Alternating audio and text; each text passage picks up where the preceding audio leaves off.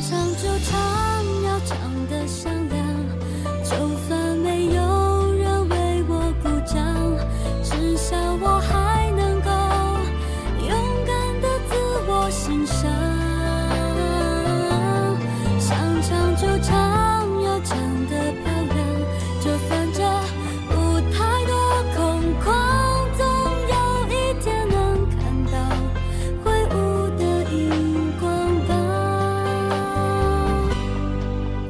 北京时间的十二点零七分，这里是文艺之声文艺大家谈，来自中央人民广播电台。各位好，我是小东。各位好，我是小昭。想唱就唱这首歌，在二零零五年超女的时候最辉煌的时刻，张含韵唱响的啊。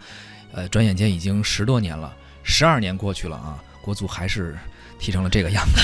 转的有点生硬，就是虽然是昨天这个很多人可能情像绪啊我一样，啊无法平复。在临收场之前，本以为要出去喝酒庆祝一下胜利，嗯，后来发现需要喝酒排遣一下郁闷了。我都已经换好衣服了，又给我摁回去了，是吧？而且好像听说你还生生的还看了后面的场次，因为对我后来夜里还看了一下卡塔尔对韩国，就是说，哎，这个万一韩国要是输了，是不是这个差距能小一点啊？就发现，哎呀，是韩国是输了，卡塔尔赢了，但是卡卡塔尔突然间从倒数第一变成倒数第二，然后中国又变成倒数第一了。所以就说中国队这个比赛啊，国足的比赛培养出了一批数学家，大家都在算算数，很多就是原来上上学的时候不太喜欢数学的同学啊，现在这个算分的能力也是越来越提高了。唉这个说多了都是眼泪啊，说多都是眼泪当然了，嗯一般来说，就是很多做其他事的人，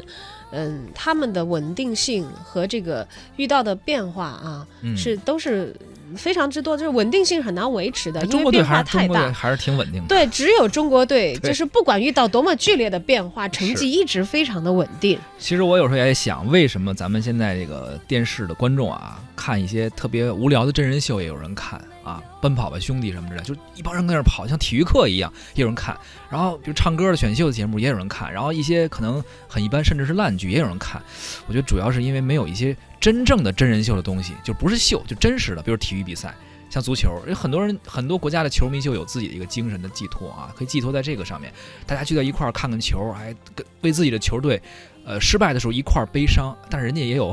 胜利的时候一块儿高兴，一块儿喝个小啤酒哈，吃个小烧烤，挺好。就是咱们哎还是有很多机会，球迷们聚在一起喝个小闷酒的。小闷酒是有的，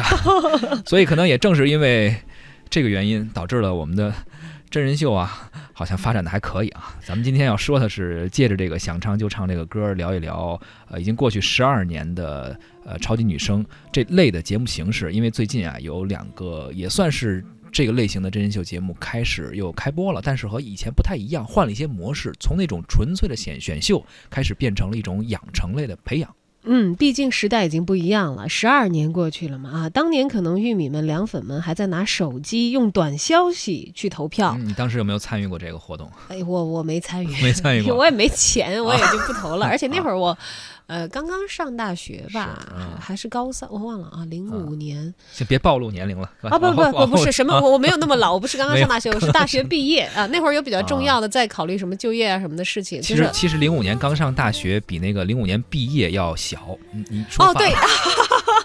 你看都在中国别。找吧了，你这个数 昨晚为了。看球，脑子都已经不清醒了，没睡觉。总总之就是当时是有印象的哈，确实是记忆很深，因为确实当时什么超女啊，包括包括快乐男生啊，也确实是引起了很大的社会关注吧。嗯，那么在这个今天我们所看到的这个各种选秀节目，已经是多到大家可能都已经嗯没有什么兴趣去对，甚至原来说都是素人的选秀，现在已经变成明星选秀，甚至明星跨界，什么跳舞的啊、跳水的，然后包括这些做各种游戏的等等等等。于是这类素人的选秀、新人的选秀越来越难出头，越来越少人关注。嗯，拿去年的超女来说啊，去去虽然去年还在办嗯啊、也转到这个网络平台，据说也是瞄准年轻观众。但是你想想，这一年过去了，有任何一位现在你知道的当红的也好，你说不是特别红的，你推出来任何一个歌手了吗？对居然你一个都没有。其实印象最深的就是李宇春、周笔畅、张靓颖、何洁他们那届就最强啊，包括后来再有这个什么尚雯婕他们，谭维维啊什么的。还有些印象了啊。对，但是其实整个的影响力是从零五年开始是在下滑的。是的，是的，那别说十几年了，这都前一段时间，就是上一届有一位选手还去参加了呃奇葩大会那个比赛，结果去了之后，就是超女的冠军啊，去了奇葩大会，结果居然居然没有人认识，这也很尴尬。你现在想一想，你说上一届超女冠军是谁？你能知道吗？其实我也不知道那完全不知道站在。面前都不认识。就是过了就是李宇春、周笔畅他们那期之后，后来冠军是谁我都不知道了。所以呢，他们也在寻求一种转型啊。咱们今天要聊的是两个最近上的一个真人秀的选秀节目，一个叫《明日之子》，还有一个是2017快乐男声。从节目类型上来看，两档节目同属是偶像养成这种类型的，都可以看作是最初选秀节目的一个改版、一个进化版。咱们今天来看一看这种节目未来有什么样的发展。嗯，当然也欢迎大家随时参与到我们的探讨探讨当中啊，不管是有什么关于选秀的话要说，哪怕是当时这个自己曾经也参与过一些帮助偶像拉票啊这样的一些嗯活动啊，我们也都希望大家跟我们一起来分享一下。是发来文字留言，还有机会获得电影票。我们将会邀请您收看六月十八号本周日十二点三十分，在万达国际影城北京怀房店包场的《异形契约》。如果您感兴趣的话呢，发送姓名加上电话加上“异形”到文艺之声的微信公众号就可以报名抢票。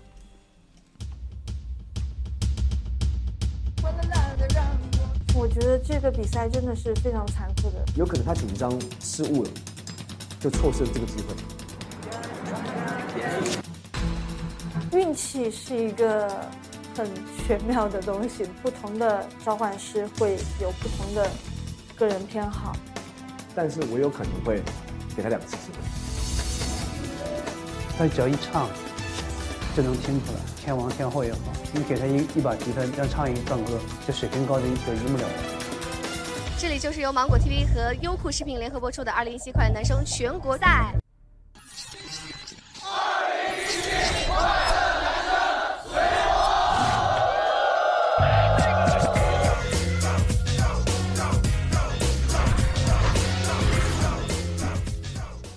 刚刚听到的是快乐男声的一个宣传片花啊，呃，我们来介绍一下刚刚提到这两个节目吧。可能更熟悉一些的是快乐男声，毕竟也是办了一段时间了。呃，这次呢，二零一七版的首期节目打破了以往传统的选拔模式，呃，请了三位评委李健、罗志祥还有陈丽，他们轮流要听选手清唱几句进行考核，这个是比较有难度的啊，没有伴奏，形式还是比较新颖的。节目也比往年的超女可看性增加了一些。而腾讯视频呢也推出了类似的节目，叫《明日之子》啊，请来的评委也是非常有人气的，杨幂，还有这个呃盛世美颜、盛世魔音、盛世独秀三个不同的赛道啊。很显然呢，这个他也是调动了自己是一个网络媒体这样的一些优势啊，嗯试图要主打多元化的选手的类型。三个赛道的标签呢也很明确，呃，一个赛道是就选长得帅的，盛世美颜，还有就选唱得好的。这是盛世魔音。还有个性或者是才华非常突出的特别的选手，盛世独秀嘛，你有你自己独特的地方哈。呃，另外还有一个值得注意的就是啊，这类节目的标签从原来的选秀变成了偶像养成，哎，这个词儿。也是最近几年比较火，包括之前我们聊到了 S N H 这个四 Forty Eight，对，也是这样一个养成的一个过程。粉丝们可以好像见证自己的优质偶像的成长哈。现在呢，几乎所有的团队都在试图用这些节目中呃能够找到一些突破口，而养成式的偶像培养方法源自于日本，粉丝与偶像共同成长，这就是养成式的核心。养成类的节目看起来是过去选秀的一个升级啊，但是会不会达到呃现在还在组建这些栏目组，还在进行这些节目制作的这些制作方、他们所预期的效果呢？我们也请文艺大家谈的媒体观察员胡克飞来跟我们聊一聊他对这方面的看法。从二零零四年中国选秀节目集中盛行到今天啊，不过就是十几年的时间。中国的这些选秀节目呢，无论是从形式还是从内容上，发生了很大的变化。啊，从超女之后呢，很多电视台呢就开始推出这种歌唱类选秀节目，直到今天，他们都试图打破曾经湖南卫视一枝独大的这个市场。后来这个什么我行我秀啊，什么加油好男儿啊，啊绝对畅想啊，包括到现在这种转椅子的呀，都在这个选秀大潮中有过这种短暂的闪耀。大多数的节目呢，三季是一个坎儿啊，三季之后呢就完蛋了。啊，只有湖南卫视呢把这个超女快男的 IP 保留了超过十年，啊，不过最近呢也转向网络平台了。呃，前年吧，一五年左右呢，咱们国家从日本引进了一些新模式，啊，节目的叫养成，这个呢不同于韩国的练习生模式，这 S N H 四十八呢大概就是这么一个养成的模式。国内又开始出现了一大批以互联网为土壤的这种偶像养成的综艺，这种所谓的偶像养成呢，不过是在歌唱类选秀的基础上，加了一些所谓的什么综合素质，让在这个荧屏上啊，好像全方位的展示，啊，有什么哈喽女神呐、什么什么蜜蜂少女队呀、啊，很遗憾的这些节目我都没看过，啊，越来越多的经纪公司呢，希望能够培养新的偶像，于是呢，他们就撺掇电视台呀、网站呢办这种节目，通过这种节目呢来寻找培养的偶像。当然呢，也有一些公司呢，直接把这个艺人呢送上这种选秀类的、养成类的舞台，来增加曝光度。这种所谓的偶像养成模式，看似呢是最快速啊、可操作性最强的造星产业啊。这种节目呢，可以用短短数月的时间，通过高强度的曝光，打造出一个新的偶像啊。这种短平快的模式呢，在当今呢，也确实为娱乐圈输送了一些新鲜的血液。但这种快消的模式，其实在我看来弊端很明显。几个月的养成计划培养出来的这些偶像啊，都差不多，啊，不仅是这个长相差不多，能力也差不多，啊，唱歌都一个样，舞跳舞也都一个样，没什么个性，完全是依靠市场的风向标，啊，这个因为咱们现在大家这个拼颜值的这个状况呢，让大部分的选秀节目呢都是拼脸，啊，才艺呢其实就中规中矩了。啊，个人素质呢就更别聊了啊！这种偶像大规模的量产，啊，我觉得早晚会让观众产生审美疲劳。这个节目一过，这选手们也就没有什么下家了。所以呢，很多养成类的节目啊，还是选秀的老路。这么看来呢，大家看着就很烦躁。为什么我觉得它难逃这个老路呢？首先，这个三四个月的节目周期啊，就很难谈“养成”两个字儿。啊，咱们这个选手呢，大家就拼这个外形啊，有一两个才艺，这些人打造成偶像，我觉得是需要很长的时间的，啊，没一个一年半载是没什么希望的。其次呢，偶像养成的是多方面的，不光是外形的打造，唱歌、跳舞、综艺表现、演技啊，甚至是与人交流的能力，都是偶像具备的素质。啊，这些能力中呢。我觉得在现在的节目中呢，还没有完全的综合性的偏重，所以这个偶像啊，得全方位打造，才能担得起偶像这个重量。我觉得现在啊，光拼脸是不够的。最后呢，就是您光琢磨怎么养成偶像，还得琢磨怎么养成粉丝，对吧？这偶像的这个这个，呃，衣食父母是粉丝啊，那粉丝群体的这规模。活跃度、忠诚度对偶像的发展起了很重要的作用。目前这节目啊没法培养粉丝，所以这粉丝和偶像没法共同成长，就不能相互影响。我觉得这些都是相辅相成的。这些因素呢，使得这些这个养成系的偶像啊，现在啊还没有什么生命力，也是这些节目的困局。我觉得呢，国内的这些年的造星能力其实不强。之前我也在节目里说过。咱们的这个偶像更新的频率比较低，啊，虽然咱们常说这个小鲜肉、小鲜肉，但活跃在一线的这些年轻人呢，也占据这个舞台很多年了。他们虽然年纪不大，但很稳定，所以再想曾经的李宇春、张靓颖他们那种一夜成名啊，我觉得通过选秀或者养成节目已经很难了。那说白了呢，这个娱乐圈的事情啊，永远和人民币挂钩，啊，它是一个大买卖，啊，有钱可赚呢，才有未来。无利可图的事情呢，是不会有人做的。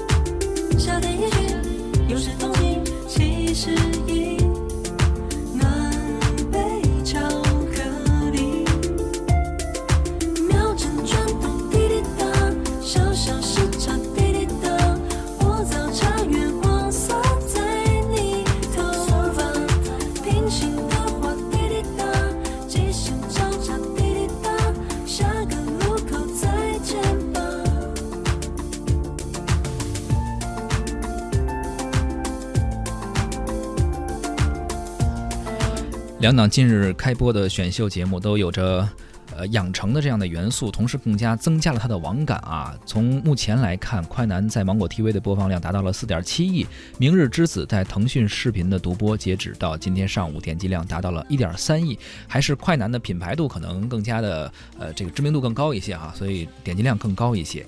但是现在看来，两个节目都很难再达到当时，就像我们听到这首歌啊，呃，李宇春他们当时那个年代的那个效果。你都不要说那么高的标准和要求了，嗯就是你你在一年之后有一两个能稍微让你记住和频繁的还能在其他的节目里亮相的人，是，可能都会比较困难啊。而我们也看到这些节目，其其实你甭管他现在人火不火，他好歹这个他还是有人在看，有点击量对吧？嗯网上啊，嗯，你说一个不知名的网综，大家都还要为了这个拼流量，还不断的有人往里砸钱，还有团队不断往里头蓄人力、物力、财力啊，所以他们也觉得。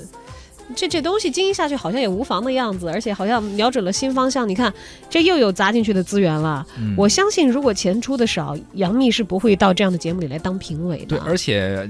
我忘我忘了是这一期还是说下一期了，薛之谦也会去。这个薛之谦现在也是势头很猛，等于是培养偶像嘛，所以你要拿现在偶像中的最当红的，像杨幂在。呃，演员这圈儿里边，薛之谦在现在的这个歌手圈及段子界来说，都是很有知名度炙手可热的对流量担当吧，也算是。没错，所以啊也是能够吸引一些观众的眼球吧。说明就像你刚才说那样，还是有钱赚啊，还是有流量、有点击量，还是这个生意还是能做得下去的。对，不管他这 IP 到底含金量是不是比以前跌了，但是他他跟现在比如说网综跟他同平台竞争的这些比起来，那好赖人还知道、呃这个快乐男生嘛，是吧？好赖人还知道杨幂，就你你至少你还能花钱把这俩人请来。如果是我明儿开一网综，嗯，我去拉点赞助，你就请个我，嗯，哎可能就没 这就没什么 收收听率了，应该是。们火的，以后所以这个说回来啊，这个偶像培养啊，其实不是一朝一夕的事情，它毕竟还是个节目。呃，说到这个偶像，我想起来最近啊传的一个事儿，就是什么叫偶像，什么叫大演员或者叫大艺人吧。最近仁义六十五周年院庆都知道啊，在复排茶馆。达康书记吴刚老师演这个其中一个角色，然后很多人都去抢票排队啊，说这是偶偶像嘛，都是粉丝嘛，排了长长的队围着去买票。然后最近开演了，演出之前呢，很多人都围在那儿去等着要看达康书记，等了半天也没人看着，达康书记骑着自行车从后台就过去了，居然没人认出来，这是一个真实的就段子。大家都觉得这个 觉得追偶偶像啊一定要私生粉跟车，至那样少得才算是是吗？三个助理啊，然后开着个不能比电视剧里面那级别低的车吧，然后，然后好像很多人前呼后拥，真是骑着自行车就奔后台了，居然没人认出来，这叫这可能不是偶像，但是呃粉丝们把他当偶像，但人家不是偶像，这叫大演员。哎，你真要把这个大演员当偶像，当然是没有问题的。但是可嗯能你追惯常的那些小鲜肉的那些套路，再来追大演员，他他他可能就会有一个错位。是，包括前一段时间有一个同事啊，也是台里面的一个主持人，说去参加一个什么活动啊，然后见了一个他根本不认识的，也不是几线网红，带着一个化妆师、两个助理，然后还派了一个车，然后他当时就想说，我倒不是说看不惯人家带助理，人家小鲜肉或者人家网红啊，其实根本也不认识，我就是闹心，在化妆间里都没人跟我聊天，人家还带着两个助理、一个化妆师，那是聊特热闹，你知道吗？所以你有时候发现，哎呀，确实是。这个网红有网红的好处啊，成为偶像可能有偶像的好处。当然，如果是要提养成，你不管达康书记也好，嗯，人家养了多少年才成的呀？你想想，是这还是现在的这些这个不是目前流量嗯担当的那些养成偶像吧，比如说 S N H forty eight 等等，嗯，记不住更记不住，人太多了。像胡可飞说的，嗯，要养成，他不是说两三个月的节目可以达成。当然当然，当然，我们也希望打造这两三个月节目的人，是不是也拿点耐心来养成一下自己的节目，深一点也好，耐耐心一点也好，对他的未来负责。